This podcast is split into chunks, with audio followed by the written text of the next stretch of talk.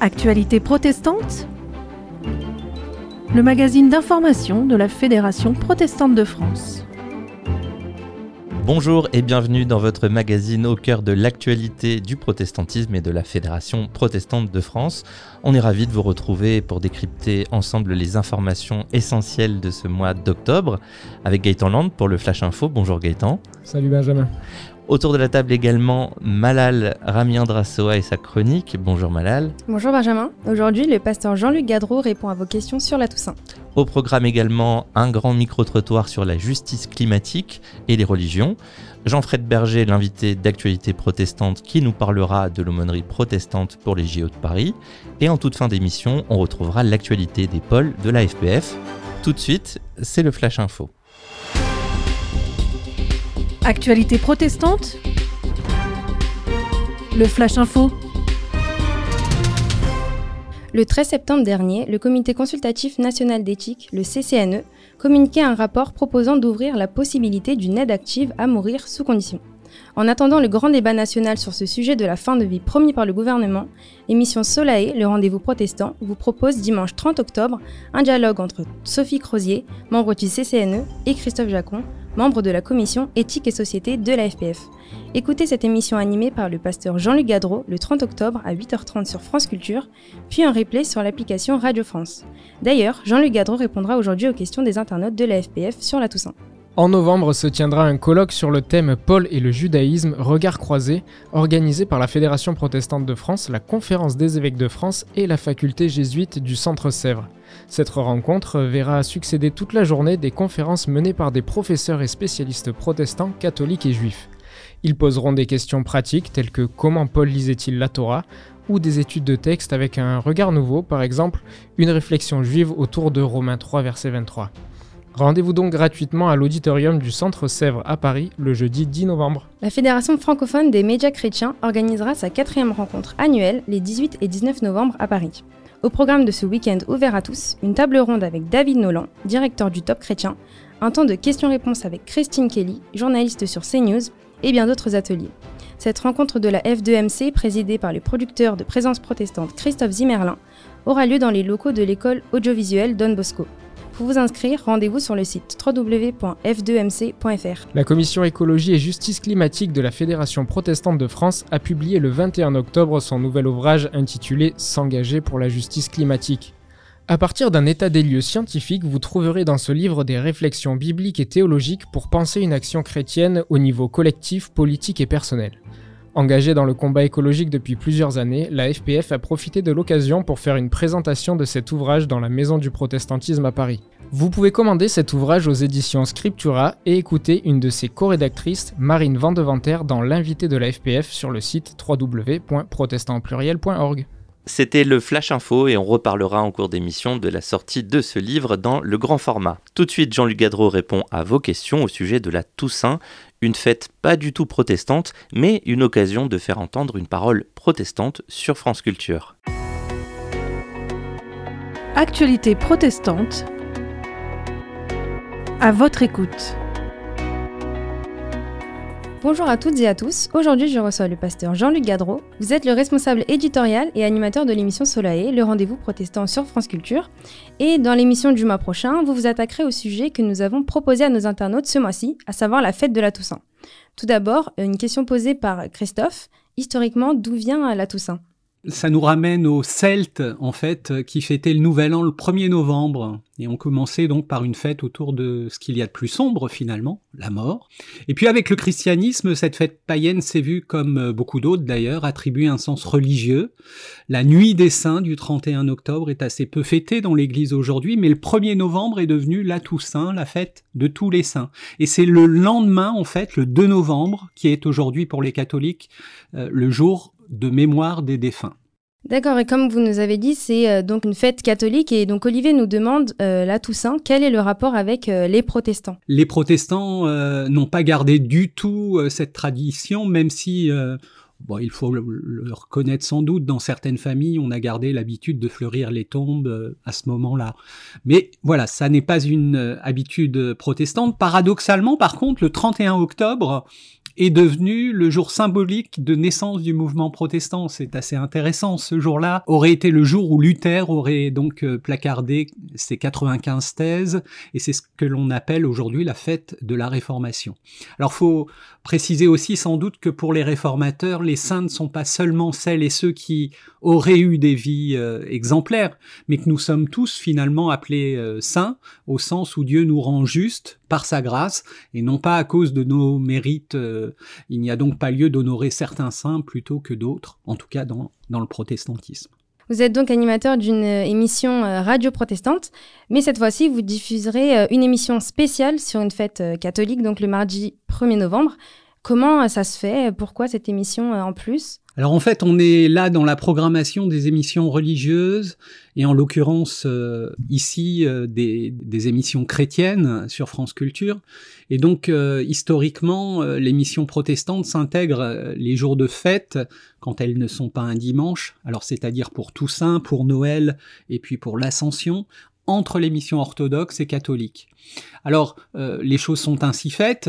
Euh, donc pour nous, au niveau de la programmation, euh, le 1er novembre va être l'occasion de s'approprier le thème autrement. Et pourquoi avez-vous décidé de faire euh, deux émissions en lien donc avec la Toussaint? Cette année, le dimanche, c'est le 30 octobre, et puis on a l'émission du 1er novembre. On a travaillé tout ça sur deux émissions très différentes l'une de l'autre, mais avec plus ou moins cette thématique entre vie et mort.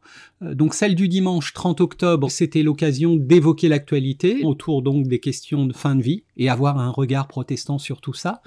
Alors ce sera un dialogue entre Sophie Crozier, qui est neurologue, qui est membre du CCNE, et puis le pasteur Christophe euh, Jacon, qui est lui membre de la commission éthique et société de la FPF. Et puis donc le 1er novembre, Là, l'émission est à 9h30, euh, les jours de fête. On continue avec le sujet, mais sous l'angle culturel, avec deux artistes protestants.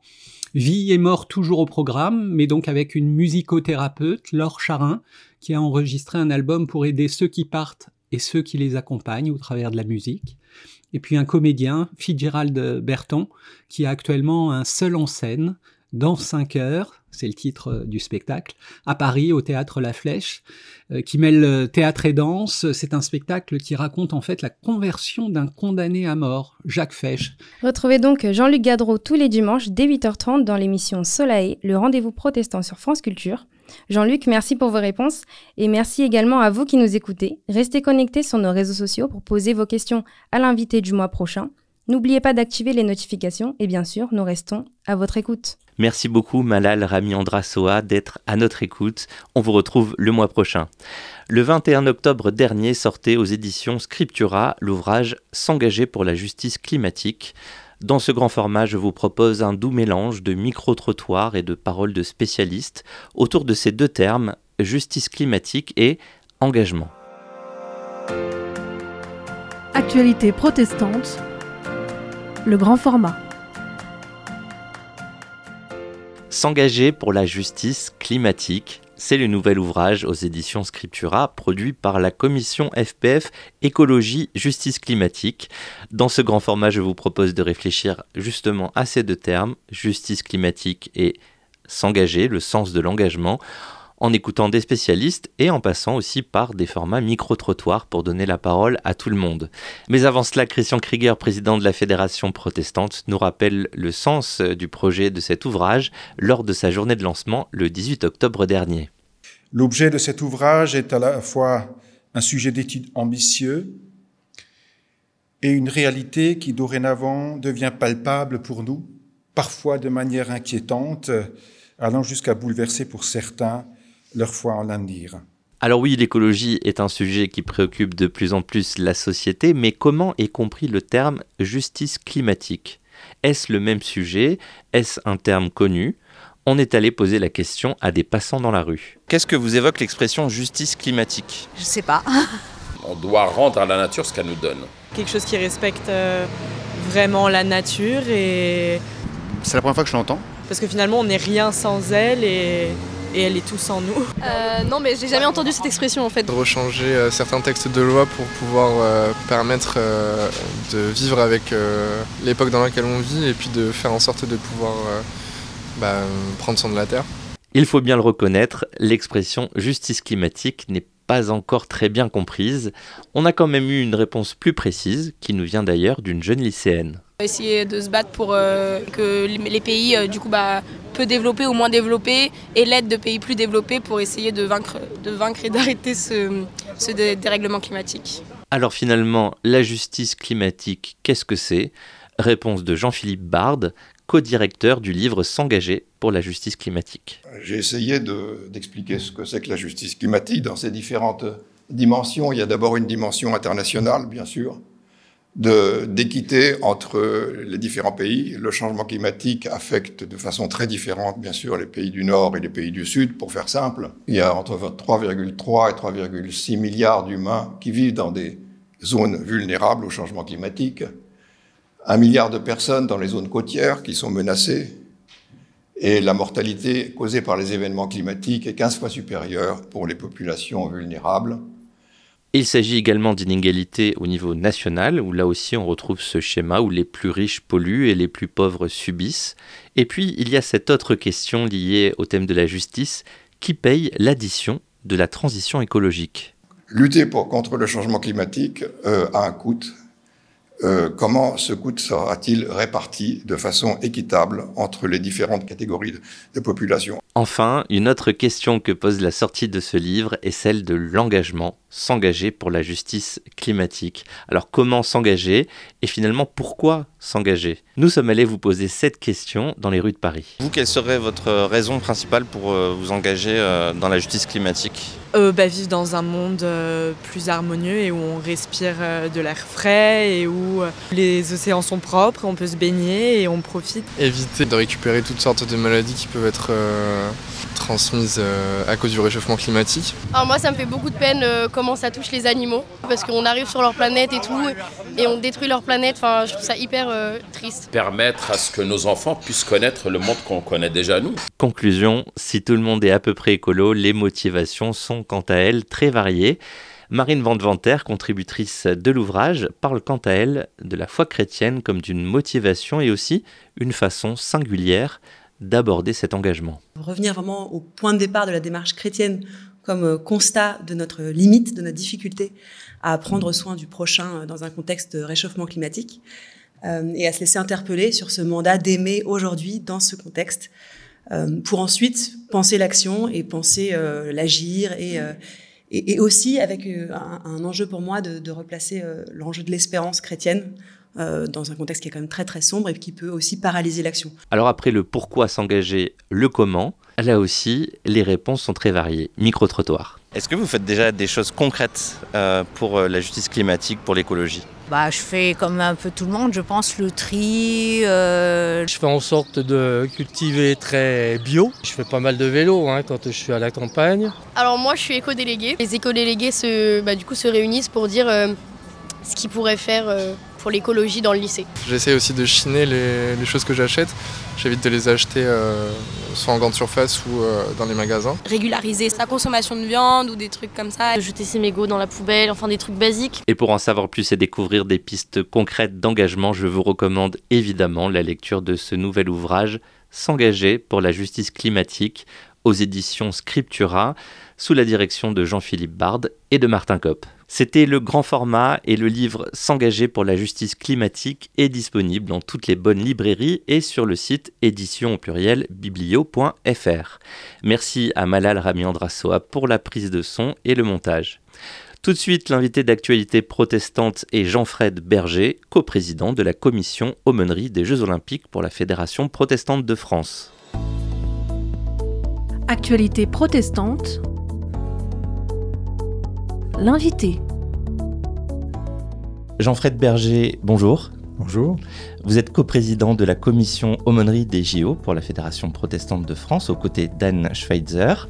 Comment seront présents les protestants sur cet événement? Alors les protestants seront présents au JO et ça c'est extraordinaire euh, parce que c'est un événement planétaire qui n'a pas eu lieu de, en France depuis euh, des années.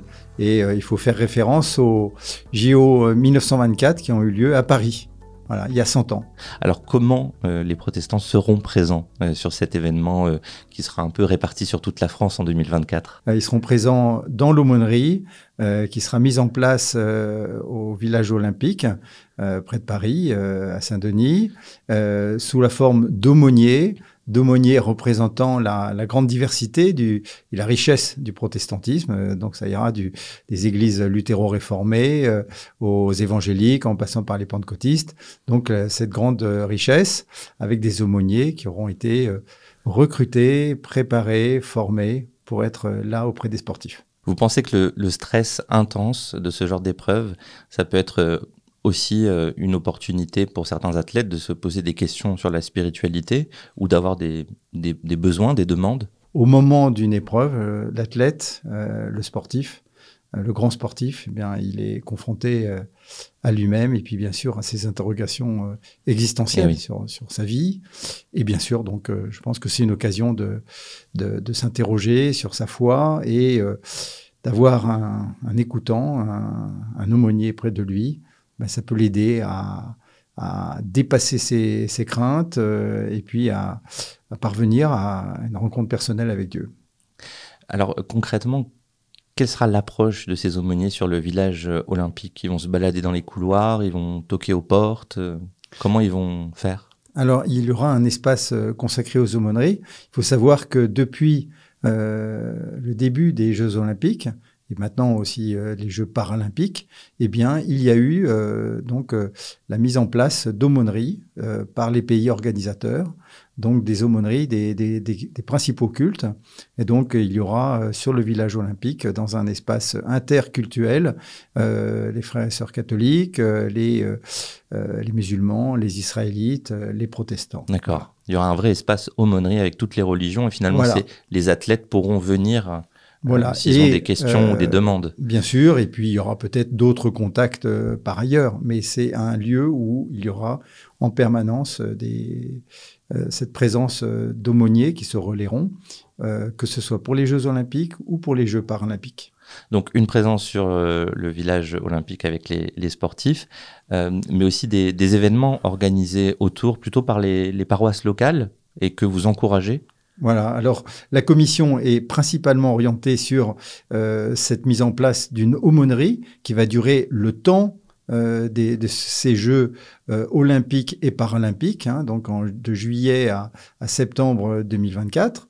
Euh, mais elle a aussi euh, pour vocation d'encourager les églises de toutes dénominations à se saisir de cet événement planétaire que sont les JO, où des, des, des millions de personnes vont, vont suivre euh, sur les écrans de télévision, sur les ordinateurs, des millions de, de, touristes viendront, et donc se saisir de cet événement pour faire vivre les JO euh, dans un cercle local en, organisant des conférences, des rencontres sportives, euh, donc pour euh, manifester cette, euh, ce lien que les églises veulent avoir avec le monde du sport qui, qui touche toutes les générations des, et qui touche y, compris des personnes gravement handicapées et qui trouvent toute leur dignité dans, dans des épreuves sportives ou toute leur dignité dans des des rencontres, euh, des matchs, etc. Donc là, on n'est plus sur le public qui vient assister au jeu, hein, dans ce, ce genre d'organisation d'église autour. Voilà, euh, mais même des églises qui seraient euh, très éloignées euh, des, des, des, 19 sites où auront lieu les épreuves sportives peuvent parfaitement s'emparer de cette dimension des JO pour organiser des activités, faire venir un athlète, le faire témoigner, mmh.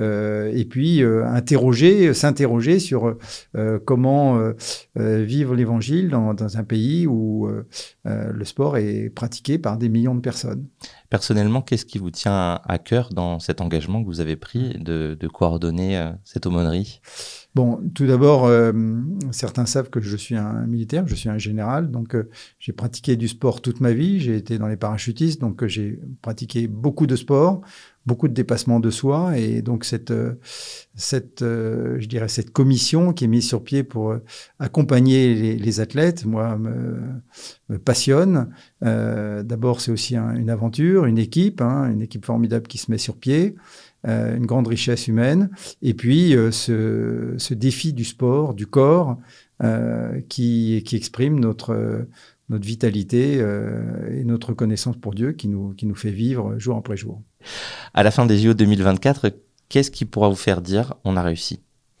Ben, je pense qu'on pourra dire euh, fin septembre 2024, on a réussi parce que d'une part, on aura été présent, on aura certainement accompagné euh, des dizaines, des centaines euh, de personnes dans, dans, le questionnement, dans dirais, le doute hein, qui fait partie de, la vie humaine, mais aussi dans le témoignage. Et je pense que ce sera une grande joie. Et puis également, on aura vu énormément d'initiatives dans les églises, dans toute la France, dans toutes les églises euh, luthéro-réformée, euh, protestante, évangélique, etc., euh, avec, je dirais, une utilisation moderne de ce témoignage chrétien qui, qui, fait partie de notre vie de foi.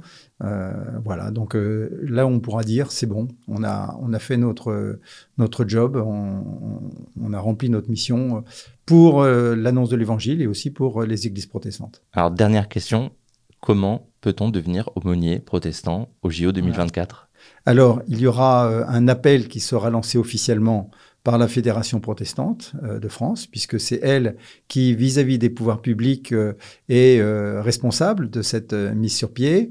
il y aura donc un label qui sera délivré par la Fédération protestante, et pour être recruté, il faudra adhérer à une charte de, de, comportement, de, de valeurs, euh, en particulier, de, je, je, je, mentionne la confidentialité. C'est évident mhm. que tout ce qui sera dit par un, un, tel athlète à la veille de ses épreuves ou au lendemain d'une victoire ou même d'une défaite, euh, eh bien, sera strictement confidentiel et ne devra pas euh, faire l'objet d'articles de, de, ou de choses comme ça. Euh, également, euh, dans, dans, cette charte, euh, le respect des différentes dénominations du, de, nos églises, mmh. avec aussi un, une, une, un lien avec l'œcuménisme, bien sûr, une dimension œcuménique essentielle, puisque on veut coopérer avec les frères et sœurs catholiques dans, au moment de cet événement.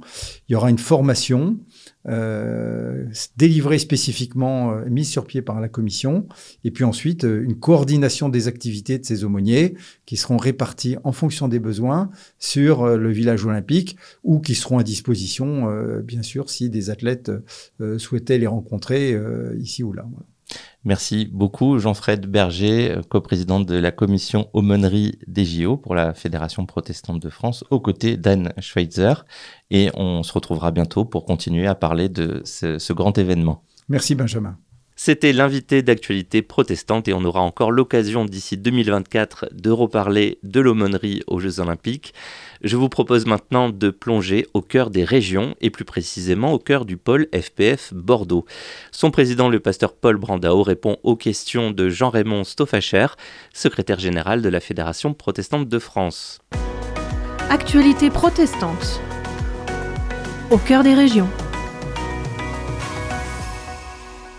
Bonjour, pasteur euh, Paul Brandao. Bonjour. Président du pôle euh, local de, Bordeaux.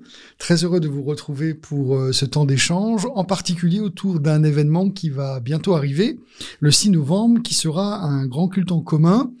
Est-ce que vous pouvez nous, nous, parler de cet événement et puis de sa place euh, pour vous dans le pôle? Oui, alors c'est un événement très important. C'est la spécificité de notre pôle qui est significative d'un fonctionnement fraternel et paisible parce que ça sera la quatorzième année euh, que nous faisons, que nous arrivons à faire le culte en commun, que nous appelons le culte en commun de la FPF du pôle de Bordeaux. Voilà. Donc le pôle de Bordeaux regroupe environ 18 églises. Hein. Et donc, bon, il y a eu cette parenthèse Covid voilà, donc euh, là, c'est la, la 14e année, après deux ans de parenthèse à cause de la crise du Covid.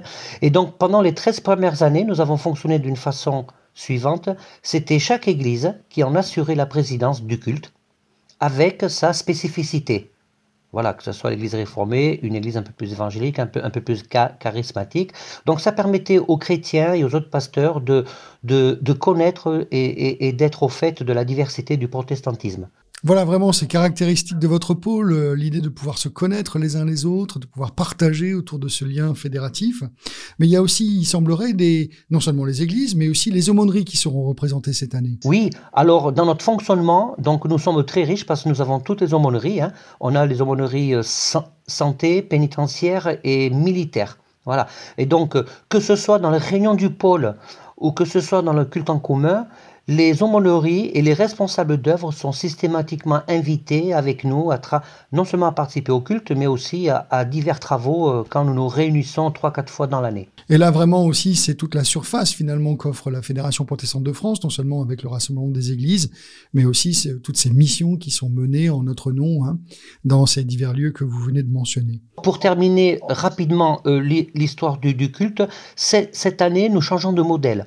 C'est plus une église qui préside le culte en commun, c'est important. Nous changeons de modèle parce que nous, avons fait le tour de l'ancien modèle. Donc en fait, c'est une équipe de quatre pasteurs qui euh, monte la liturgie du culte de façon que chaque sensibilité puisse s'y retrouver. Voilà, ça, sera un mélange, c'est un vrai défi de plusieurs sensibilités euh, de liturgie euh, pour que chacun puisse s'y retrouver. Donc ça va être très, très intéressant. Et pour l'aumônerie, eh bien, il faut savoir que depuis deux ans, nous avons réussi à mettre sur place le CLA, la commission locale d'aumônerie en relation avec l'AFPF, qui fonctionne très bien sous la sous l'égide du pôle, hein, euh, voilà, sous la cloche du pôle de Bordeaux, et, mais qui a son président, son secrétaire, donc ça fonctionne très bien, c'est très dynamique. Écoutez, merci beaucoup, pasteur euh, Brandao, pour euh, ces nouvelles et cet échange sur l'actualité de, de votre pôle. À bientôt, merci. C'est la fin d'Actualité protestante, le magazine mensuel d'information de la Fédération protestante de France, réalisé et présenté par Benjamin Boriès. Merci d'avoir été avec nous. Merci à l'équipe de rédaction Gaëtan Land, Malal Ramiandrasoa. Pour nous écouter, rendez-vous sur le site internet de votre radio locale ou sur protestantpluriel.org, rubrique médias et radio FPF. Retrouvez-nous également sur vos plateformes et applications de podcast préférées. On est à peu près partout, il suffit juste de nous chercher un peu. Pour nous écrire, une seule adresse communication@protestantpluriel.org. À bientôt pour de nouvelles actualités protestantes. Actualités protestantes une production de la Fédération protestante de France.